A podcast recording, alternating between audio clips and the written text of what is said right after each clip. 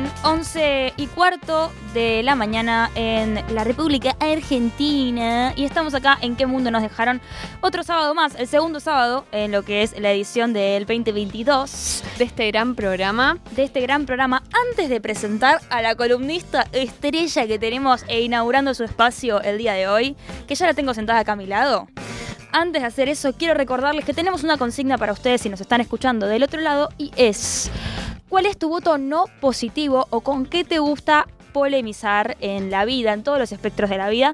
Pueden mandarnos sus eh, ambiciones, eh, sus declaraciones, si se quiere, su toma de partido eh, por alguna cuestión específica, como decíamos, lo de la bocha de helado, en mi caso. en tu caso, no sé, Merce, ¿qué, qué, qué- qué querés militar ahora? Sí, no, yo, yo me mantengo firme con el tema antisorbetes. Eh, y también agrego, amplío un poco la consigna. Uy. Gustos polémicos. Ok. O sea, eh, cul- medio culposos, ahí que no lo, que lo tratás de justificar y medio te sale mal. Regasta. Lo estábamos. Está, sí. Eh, le estamos charlando en el marco de la votación del FMI y una oyente nos manda, eh, Luisa, emocionante el discurso de Nati Saracho, que bueno, lo escuchamos hace un rato. Así que bueno, le esperamos, esperamos sus mensajes, queremos escucharlos, escucharlas al 11 39 39 88 88. o al Instagram de nuestro programa arroba qué mundo nos dejaron. Pero ahora nos compete otro tema, porque como bien decíamos, el martes pasado fue eh, 8 de marzo, paro internacional feminista, también conocido como el Día Internacional de la Mujer, y se puede aprovechar la efeméride para discutir algunas cuestiones que sabemos que nos competen eh, todos los días en realidad, pero bueno, en estos momentos quizás le damos un poco más de lugar. Por eso es que tenemos a nuestra columnista inaugurando su espacio, nuestra columnista de Derecho, eh, la casi abogada Camila Paracín, también asesora de la legisladora Ofelia Fernández. Nada más y nada menos, querido, porque acá en este programa tenemos todo lo que es nivel. Eh, hola Cami, ¿cómo estás? Bienvenida. Hola, ¿cómo están, chicas? Ay, casi abogada ya me está dando ganas de que no sea más casi. Pero ¿cuándo falta para que te recibas? Nada. No, este año, che. este Buah. año. Nada. No, pero ya bueno, basta de robar con el título casi abogada. Claro. Hay que decir Ya, que es ¿cuándo verdad ser abogada? Y Y va- CBC. el CBC viene robando con el casi abogada. Además está bueno porque puedes decir casi abogada y la gente no sabe si hiciste una materia en Derecho Y sí. o si re. te faltan cuatro. Hay gente que me ha militado, que me ha dicho que es como una buena militancia la de nunca recibirse. Mirá. Ah, ¿sí? está bueno. Me Mira. decían, como es como que le sacás legitimidad al. Yo A lo no, que quiero el título, la verdad que no me importa militar. Acá tenemos, vamos a contarle a Merce, a Monse y también a la gente que está del otro lado que yo tengo una militancia con Cami personal. Yo soy amiga de Cami en la intimidad. Ah, en la intimidad. ¿Qué Ay, ¿Qué vas a decir? ¿Qué Sí, ¿no? No, que yo tengo una militancia personal que es la de que yo quiero que cuando Cami se reciba haga una fiesta al aire libre y contratemos inflables para adultos. Es rarísima la Me- no, militancia, no, no, perdón, me- pero es muerte. infa- y inflables para adultos es muerte para mí. ¿Inflables para qué? Para Inflables, adultos. ¿viste los inflables como cuando sos pequeño y vas a, a un cumpleaños con tus amigos? Ajá. Bueno, así, yo quiero ir, eh, quiero, tengo muchas ganas de subirme un inflable y la verdad que es algo que no puedo hacer un pelotero. Posta, Entonces- posta, posta es un planazo. Tipo, ¿Viste? Es tremendo plan. Sí, y hay que, y hay que hacer, cuesta tanto recibirse, hay que hacer algo importante. Yo, yo banco Claro, un poco. Totalmente. Algo importante voy a hacer. No creo, no quiero que ninguna amiga se me muera en mi recibida, por eso no creo com- comprar. Es un buen objetivo. Claro. Me parece que La vara baja. como que te- te- la gente borracha se choca, se caen, uno arriba de no, me- no me copa. Me da como una sensación de alerta. Bueno, pero hoy nos compete otro tema y nos interesaba hablar un poco de eh, algo que está marcando o algunos sectores del feminismo intentan eh, pujar esta consigna para que marque la agenda del movimiento, que es la reforma judicial feminista, Sí. ¿no? Algo que, un tema que aparece cada vez más en distintos sectores y un poco también entendiendo que nadie tiene muy en claro a, a- en- Sí. a qué nos referimos cuando hablamos de reforma judicial Sí, feminista. recién estábamos hablando fuera del aire que mi sensación es que un poco post conquista del aborto Se puso como una gran eh, consigna de los movimientos feministas, la de la reforma judicial. Como bueno, ahora es medio la, la nueva, to- reforma Sí. judicial, que está re bueno, pero tal vez, no, no quiero decir que es una consigna vacía, sí, porque sin dudas no lo es, justamente creo que es una consigna tan avasallante que incluye tantas capas de cosas que nadie, que es como muy, muy difícil sintetizarlo. Eh, es como, bueno, ¿y qué es para vos la reforma judicial feminista? ¿Qué incluye? ¿Qué no incluye? Eh, se se habla solo con abogadas o con juezas, co- o sea, co- como me, me sí, parece que es- totalmente. Sí, creo que hay un diagnóstico común al que llegamos todas, todos, que es que eh, la justicia no está sabiendo dar respuesta a una problemática social muy profunda. Pero esto que vos decís, eh, totalmente no. Creo que no se entiende cuál es la solución y cuál es el contenido de ese reclamo que sostenemos y que sostuvimos el 8M, por ejemplo. Re. Y yo hoy no voy a eh, darles una conclusión. Quiero que lo sepan, che, no ¿por se desilusionen. Sí, es interesante, en principio, para mí pensar que cuando como nos, nos representamos el, el concepto de reforma judicial feminista, creo que lo que pensamos a priori es en la la los jueces, los jueces, eh, los juzgados, los procedimientos, como los organismos del Poder Judicial. Y que tal vez es interesante empezar a desglosar un poco que no solamente la reforma o la destrucción que se necesita, no sé, eso después lo hablaremos, es eh, solamente a los organismos del Poder Judicial, sino que también hay otras instituciones, por ejemplo, las universidades que forman abogados, que yo la estoy viendo, de hecho lo hablábamos recién, que también es muy importante que se reformen, digo, las currículas tienen muy, muy poca perpe- perspectiva de género. Las materias que tienen perspectiva de género son contadas con dos manos. Yo estudio en la UBA, pero sé que esto pasa en casi Claro. todas las universidades.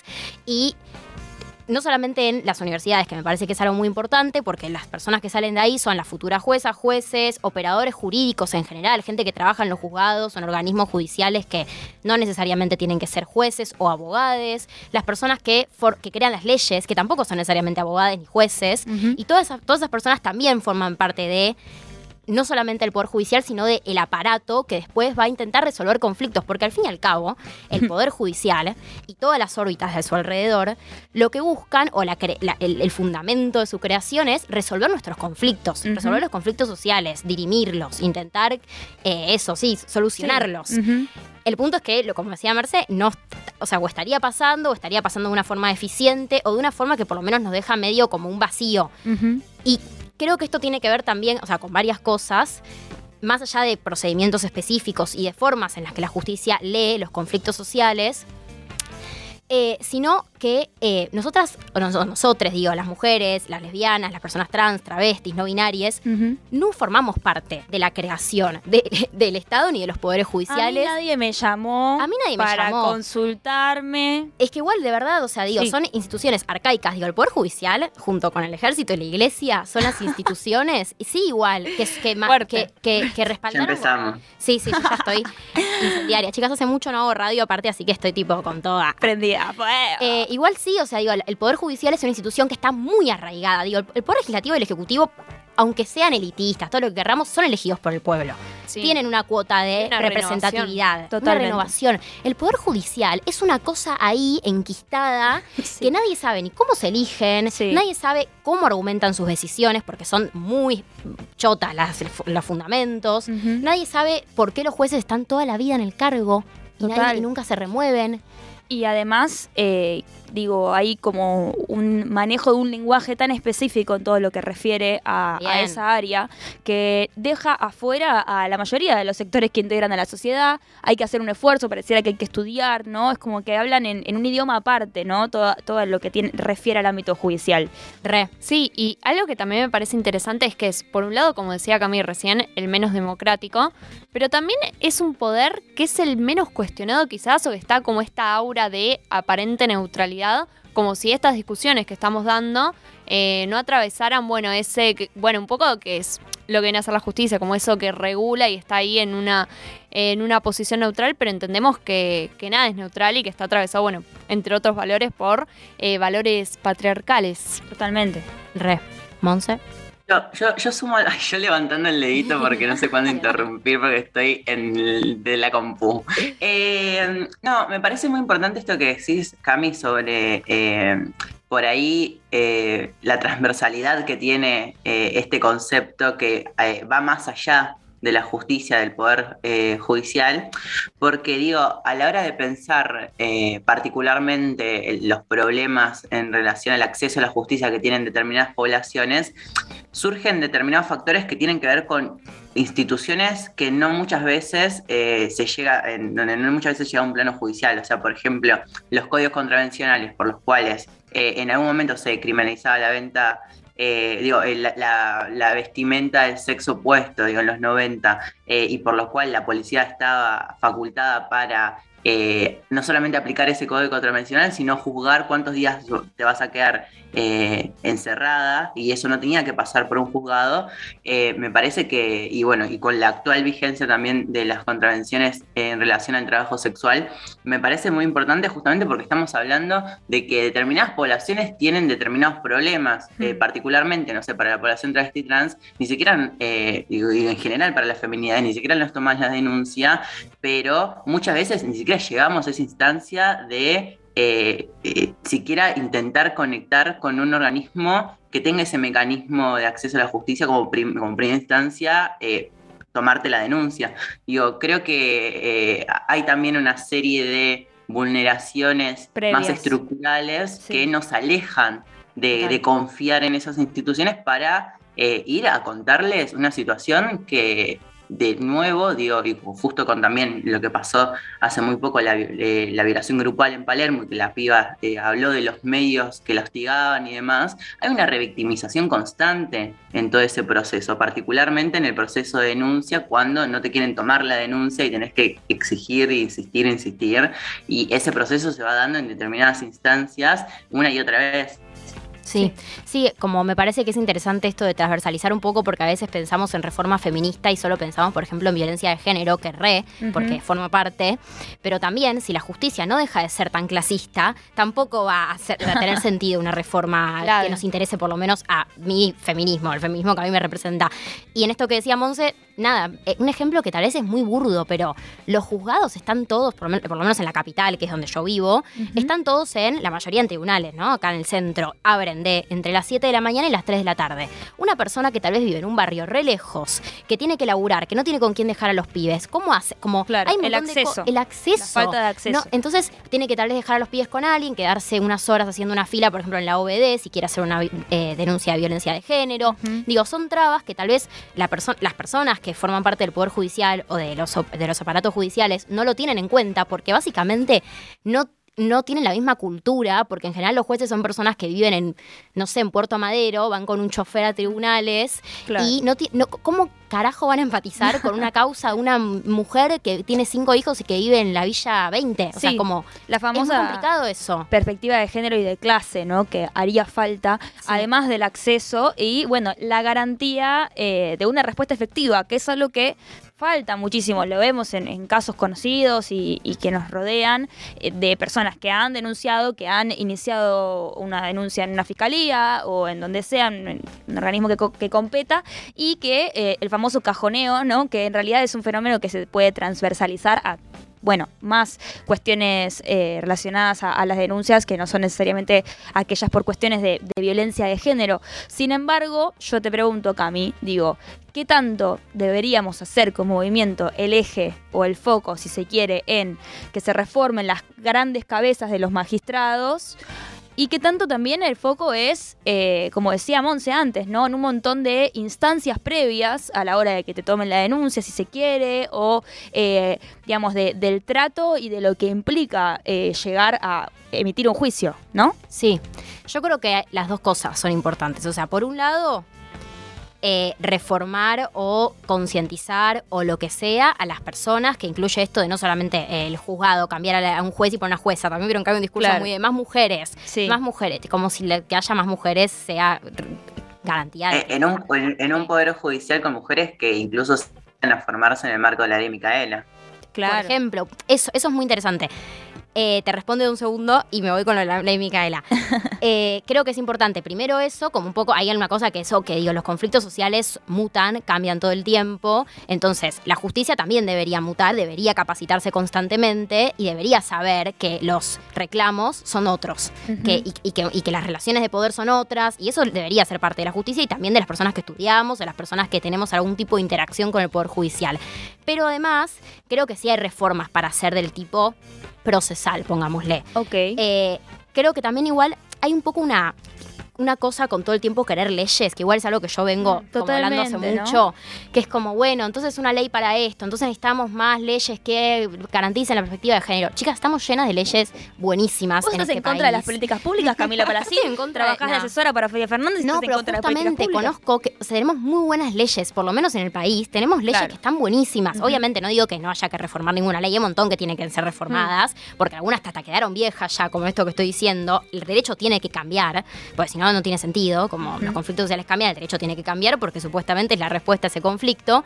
Pero digo, tenemos la ley de identidad de género, tenemos la ESI, tenemos la ley de cupo laboral travesti trans, tenemos la ley de reparación económica para niños y adolescentes víctimas de violencia familiar, Mm. tenemos la, no sé, la ley Micaela, que es de capacitación de género a los tres poderes del Estado, tenemos convenciones internacionales, digo, hay un montón de material, de normas que, se- que en realidad se pueden usar. Claro. Lo que falta es, o sea, para que una ley sirva, se necesita voluntad política, gente que quiera que se cumpla, o sea, sí, eh, pueblo, personas. eh, y si, si no son papeles, o sea, Claro, si no son sí, un una PDF, correcta implementación. Hacerlo más ahora. Eh, que igual eso creo que hay que, que existe, digo, con la ESI es un caso muy obvio, la militancia que hay atrás de la ESI. Sí. eh, Es eso es increíble. Eh, el otro día, perdón, te cuento Sí. esto de modo anecdótico, pero que suma en la marcha el martes yo estuve haciendo unas notas para otro medio y hablaba con, con una persona que venía de Chaco, se fueron para, para movilizar y nos contaba que principalmente ahora en su agenda lo que necesitan es que la ley del aborto se implemente, digamos, Claro, se cumpla eh, y puedan efectivamente acceder a ella, porque que exista, digamos, eh, bueno, quizás acá en Capital ya sabemos que vas a cualquier salita y puedes acceder, ¿no? A, a una, eh, ¿cómo se dice? Cuando te rece- recetan, a una receta para, para las pastillas necesarias para abortar. Digo, pero eso no es algo que esté sucediendo efectivamente en todas partes del país. Y también me pregunto, ¿qué rol también cumple eh, la, la estadística, si se quiere, o el estudio de qué de todo eso se está haciendo y qué no, ¿no? Como que también ahí entra un poco la, la comunicación o, eh, digamos, entre ministerios y cómo también eh, el Ministerio de, de- de Géneros y de Mujeres y Diversidad puede un poco meterse en esta discusión, si se quiere, y ofrecer también las herramientas para capacitar a su personal, ¿no? Para exigir. Sí, así debería. for- Ahora, para poner más estadista, que me, me tildaron de antiestadista, creo que lo que también es importante es que haya mecanismos de control del Claro. cumplimiento de las leyes, porque si no, es una encerrona. O sea, uno no le cumple la ley y a quién tiene que ir a denunciar? Al mismo Poder Judicial. Entonces, como, Claro. bueno, chicas, no sé. Esto, esto que estás diciendo, Cami, me parece que es fundamental y que aplica también a muchas cuestiones que militamos desde el ambientalismo, porque todo el tiempo estamos empujando a la promoción, no sé, la ley de humedales, un montón de leyes que son fundamentales, pero tenemos leyes bastante buenas como la ley de bosques y el problema es que no se aplican. Y efectivamente, yo por lo menos cuando pienso en una reforma judicial, en lo primero que pienso es en un paquete de leyes que tiendan a mejorar esa situación, así que me parece sumamente interesante. Y un poco estuviste nombrando, pero para recapitular, eh, te pregunto, ¿cuál es la respuesta para salir de esta situación? O por lo menos, ¿qué, qué ejes podemos pensar de, bueno, qué implicaría una reforma eh, femini- eh, judicial feminista? Eh, for- más formación, más educación. Sí, eso seguro. Más forma formación y educación con perspectiva de género en todos los ámbitos, seguro, pero para eso todo. Total, Para la- igual, para la todo. vida Y en los jueces- general. De base. Los jueces y las personas, los operadores jurídicos son personas, ¿eh? Claro. tienen ideologías, van a su casa, después son patriarcas de mesa, son mujeres feministas, o sea, como no, tampoco que- Sí. esa idea que igual sigue estando, ¿eh? en la facultad te enseñan que los jueces son imparciales, Claro. como no es tan viejo eso, para nosotras es gracioso, pero no es tan viejo. Y para ir a algo más concreto, yo creo que hay, son, de, son de igual debates que se dan en el mundo jurídico desde hace un montón. No soy una iluminada, leo, leo un montón de papers. Pero lo que es importante para mí es oralizar más los procedimientos judiciales. Mm. Hay una cosa de mucha distancia entre el- la persona que resuelve y los que trabajan en el juzgado y las personas que tienen el conflicto. Todo queda en un expediente que antes era escrito y que ahora es virtual, es un numerito en la pantalla y casi que no hay contacto con las personas. Y eso es muy grave porque para que la gente empatice también, que es algo que se necesita dentro para mí una reforma judicial el factor feminista, humano, ¿no? tiene que haber humanidad total. No, las personas que tienen problemas no pueden ser números. Eh, y eso es muy complejo y para mí por eso se necesita más oralidad en los procesos, audiencias, de escucha, que se encuentre, que el juez se, encuentre, ve, se vea con la persona. Digo, esto pasa, pero pasa poco en nuestro sistema, por lo menos, de proceso judicial. Eh, otra cosa que me parece importante es esto de que los jueces dejen de durar toda la vida en sus cargos. Sí. Que tengan capacitaciones permanentes, obligatorias. Hmm. No Es- puede ser que no, se- no se capaciten obligatoriamente. En, bueno, la ley Micaela, supuestamente, hay un montón de jueces que no se capacitan. La Corte Suprema nunca se capacitó. Claro. La ley Micaela. Me hace pensar esto que decís, que en realidad cuando hablamos de reforma judicial feminista, estamos hablando de una reforma, bueno, una reforma muy profunda en todo lo que refiere al ámbito judicial, inclusive desde la formación, que esto es lo que planteas, ¿no? Eh, porque de repente el feminismo pone en duda o en jaque un montón de eh, cuestiones arquetípicas que se desenvuelven alrededor del derecho, de la figura de un juez, de dónde se lo pone, se lo idealiza, esto que decís de, de que son imparciales, digo, el feminismo viene un poco a cuestionar, bueno, en realidad todo está atravesado por la disputa de poderes y de alguna manera eh, cada quien tiene una ideología que es inherente a su accionar, que no es algo negativo, sino que hay que entender que se están disputando estas cuestiones, se están poniendo sobre la mesa y en base a eso habría que generar una estructura que, bueno, pueda contener estas cuestiones y garantizar la justicia, ¿no? Para quienes tratan de acceder a ella. Sí, a eso iba al principio de todo cuando dije, cuando quise decir esto de. En realidad somos personas que estamos intentando modificar una estructura de poder que viene de antaño y de la que nunca formamos parte. Entonces, y sí, un poco queremos tirar todo abajo, o sea, un poco hay que, hay que replantearnos todo, eh, porque es, es una estructura que obviamente es misógina, es, es, eh, clasista. Entonces, también, y también es muy poco democrática, que es otro de los puntos que para mí son muy importantes. O sea, el poder ejecutivo y el poder legislativo, nada, se elige al fin y al cabo las personas que forman parte. Y mismo esto, Nati Saracho, que recién la mencionaban, es un gran caso de cómo el pueblo puede en algún momento acceder, aunque falten años, a, eh, al poder judicial. Hoy en día es muy opaco y es, el poder judicial es realmente el poder con menos legitimidad. Claro. Y, y es obvio que va a ser el poder con menos legitimidad. En la esto Argentina, ¿no? sabe- en Argentina, obviamente, el poder judicial es el poder, es el poder con menos legitimidad. Sí. ¿Y cómo no lo va a hacer? Si esto, si no se sabe cómo se eligen, Sí. si son todos hijos de los que están en el poder judicial, la gran mayoría, ¿no? Obviamente hay gente brillante, pero la forma en la que accede la gente que labura en la justicia hoy en día es por es una casta. Total. Eh, y eso también hay que reformularlo. Y después hay pedidos muy concretos de los colectivos feministas que vienen desde eh, que se revisen todos los procedimientos de aborto, de las personas que hay gente que sigue presa por haber abortado, eso se tiene que revisar, que se Pero revise. la ley no, no era retroactiva.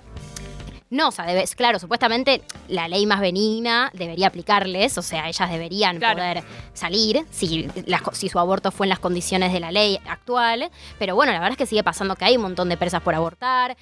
Se tendría que, para mí, revisar la ley de drogas, porque hay un montón Claro. de mujeres, lesbianas, travestis, trans que están en la cárcel por ser el último eslabón de la droga y que ahí se tiene que tener en cuenta la vulnerabilidad económica y Hmm. social de esa persona. No puede ser que todas las mujeres y las personas trans en la cárcel sea por narcomenudeo. Sí, sí, sí, sí. Eh, Y- Eso es otro gran para mí tema de la reforma judicial feminista. Eh, no, pensaba un poco también en algo que abríamos el sábado pasado en esta misma mesa respecto a que la falta de efi- eficiencia, si quiere, en lo que respecta al marco judicial, también hace que, y acá abro la discusión a punitivismo, no sirve, no nos sirve, pero digo, hace que la gente... eh, no tema un poco, ¿no? Como que no tenga, eh, no, no sea consciente de que hay represalias por Sí. violar a una piba entre seis en un auto en Palermo. Eh, de alguna manera, no digo que esos pibes hayan estado conscientes en el momento de que estaban violando a la piba de que la justicia no iba a hacer nada o que iban a salir impunes, pero hay como en su Hay una inconsciencia de, de la impunidad, que me parece que, que está completamente presente y atraviesa muchísimo la problemática. totalmente. Pero bueno, es un tema que eh, nada, lo, tiro acá, pero la verdad que es un poco amplio Y para es- y discutirlo es ahora. complejo. Sí. Otro día podemos hablar de ah, específicamente punitivismo, no sé, eso es Me, lo que... me lo copa, que- ¿eh? Es re interesante. Bueno, para mí la reforma judicial feminista, en mi perspectiva, tiene que ser antipunitivista. Tenemos que ampliar un poco las formas de resolver conflictos, pensar diferentes. No digo que cuando alguien viola, tipo el caso de Palermo, que salían fotos de los chabones y Mm. que se generó un debate que para mí fue súper válido, que era como, bueno, tengo mucha bronca y a veces la bronca es canalizarla como une puede y también la bronca genera movimiento. Por eso la marcha del 8 también estuvo llena de gente. Mm. Eh, la bronca es importante. El punto Total. es que eso no sea para mí eh, masacre. O sea, que no signifique volver a los viejos mecanismos de opresión que es una cárcel, por ejemplo, que es una jaula. Sí, me parece que sobre todo, eh, bueno, un poco el debate eh, antipunitivista, punitivista se centra en esto de si se excusa a los culpables. Me parece que más que nada a lo que se está excusando muchas veces es a la sociedad, porque lo que se hace es puntualizar y entendemos que justamente el reclamo que venimos, eh, que ponemos sobre la mesa, es que es un problema estructural. Esto de que, bueno, lo que se dice permanentemente, que son hijos sanos del patriarcado, no estamos hablando de eh, gente enferma o que se aisló de la sociedad, sino un poco todo lo contrario. Sí. Bueno, Cami, no sé si querés, no sé, exponer algo más para cerrar tu columna no, de creo hoy. que quedó todo bastante en el aire, pero está bueno. es un poco la idea. Se abrieron Ir 405 pensando. mil No, preguntas. Creo que lo que es importante es esto, como hay cosas puntuales para laburar en relación a la agenda feminista judicial, y hay cosas más amplias, que son estas estructurales, que son también de debate y que son las que son interesantes charlar en encuentros feministas, etcétera. Eh, y nada, eso, ir armando la agenda entre todas. Eh, creo que esa es un poco la conclusión. Pero cosas para hacer ahí, seguro. Eso seguro. Seguramente hay muchas cosas para hacer y para seguir pensando, pero nosotros ahora nos vamos y esto fue la columna de Cami Palacín, Gracias, chicas, la pasé re bien. casi abogada asesora también de Feria Fernández, eh, que bueno, va a estar pasando por acá para hablar un poco de, este tipo, de, este- de estas cuestiones.